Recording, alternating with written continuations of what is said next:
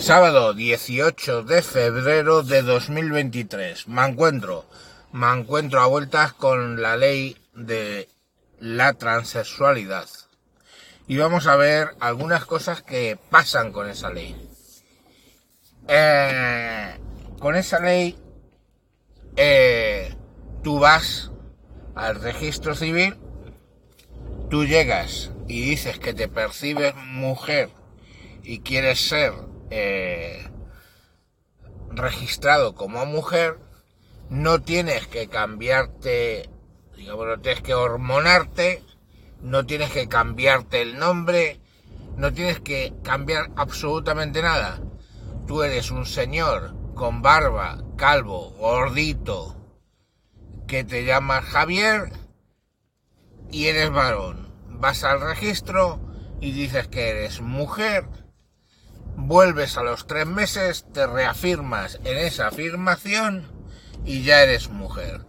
Eso se carga millones de años de biología. Pero eso es lo más malo de la ley. No.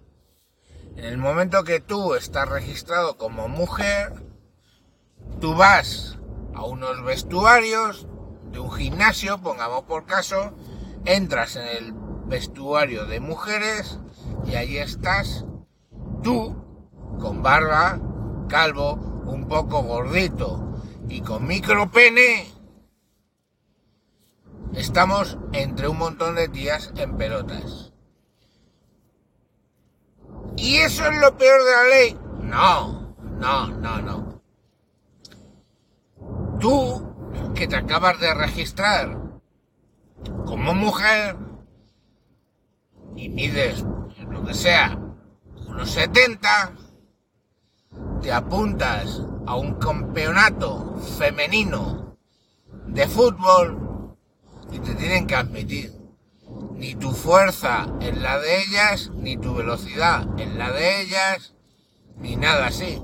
Un señor que está el 700 del mundo en natación varonil se cambia de nombre, o sea, se cambia, de registra en el registro civil se apunta a natación femenina y pasa a ser el número uno. ¿Y eso es lo peor de esta ley? No, no, no, no. Lo peor de esta ley no es ni que vaya contra eones de biología, ni que se cargue tu intimidad en los vestuarios, ni que se cargue definitivamente el deporte femenino, ni nada de estas cosas que ellos mismos dicen y saben que pueden pasar. Estamos otra vez ante una cagada tipo la ley del sí es sí. Donde, claro, por no exigir absolutamente nada, nadie te puede demostrar que lo están haciendo a mal. O sea, un pervertido se puede registrar como mujer y empezar a entrar en los baños de las mujeres, los gimnasios, por ejemplo. No, tú, porque un juez te detiene, pongamos por caso, y ¿qué te va a decir? Va a decir, oiga, usted es mentira que usted se perciba como mujer.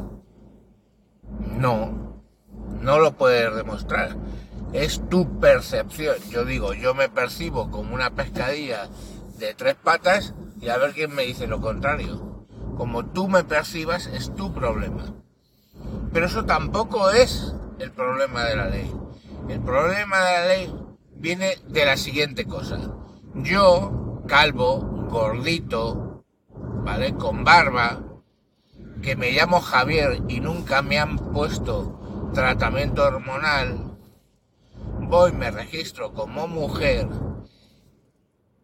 vuelvo, me reafirmo en esa eh, afirmación y me dan mi certificado, y si tú dices que eso es una gilipollez, que eso es mentira, grabas un vídeo diciéndolo, o sales en un podcast diciendo que esta ley es un puta mierda, o dices que es mentira que yo soy una mujer, tú puedes tener una multa de hasta 150 mil euros, repito, 150 mil euros, en su forma más grave y tener pena de cárcel. Eso es lo peor de, de esta ley. Eso, esa cláusula donde te pueden meter 150.000 euros de multa por decir que esto es una patochada, que un hombre es genéticamente un hombre y una mujer es genéticamente una mujer y un 0,1% de, de, las personas tienen un determinado problema. Eso es lo peor, porque eso se carga la libertad de expresión, que eso sí, y no el género, es uno de los pilares de esta democracia. Ahora, ¿eso es lo peor de esta ley? No, hijo, no. Lo peor de esta ley, básicamente, o lo mejor, es que una vez esté eh, en marcha, tú, varón, todos los varones se deberían registrar como mujeres para volver a tener igualdad entre ley.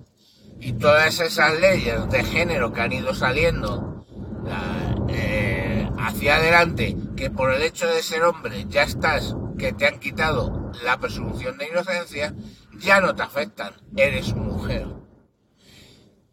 Pero eso es lo peor, lo peor de la ley. No, lo peor de la ley os voy a decir lo que es. Y ahora sí es verdad, esto es lo puto peor de la ley. Lo puto peor de la ley es que la oposición mayoritaria en este país, que es el Partido Popular, no ha votado en contra de esa ley, no.